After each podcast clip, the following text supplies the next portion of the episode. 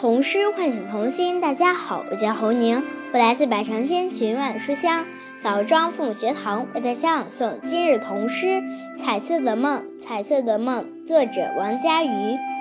脚尖划过的地方，长长的小溪青了，美丽的野花粉了，一串串的葡萄紫了，紫的发亮。在美丽的花园里。花儿们拉着手，请雨滴落在它们的花瓣上。花园的上空飘着蜂蜜般的清香，又香又甜。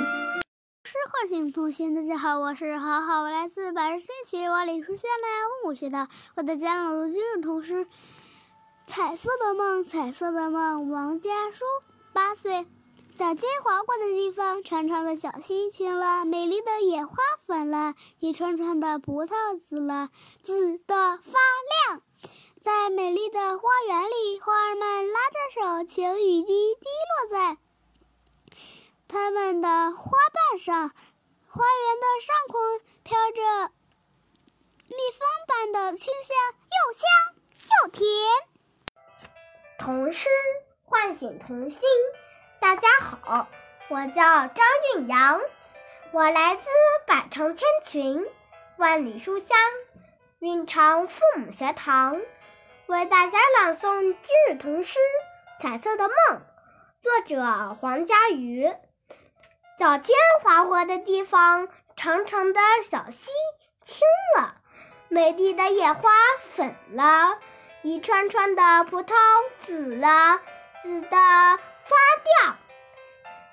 美丽的花园里，花儿们拉着手，晴雨滴落在它们的花瓣上。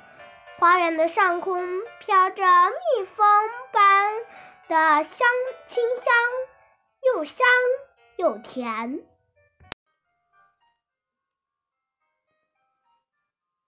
童诗唤醒童心，大家好，我是徐俊博，我来自百城千群万里书香滨州父母学堂，为大家朗读今日童诗《彩色的梦》，作者王佳玉。脚尖划过的地方，长长的小溪青了，美丽的野花粉了，一串串的葡萄紫了，紫的发光。在美丽的花园里，花儿们拉着手。晴雨滴落在它们的花瓣上，花园的上空飘着蜂蜜般的清香，又香又甜。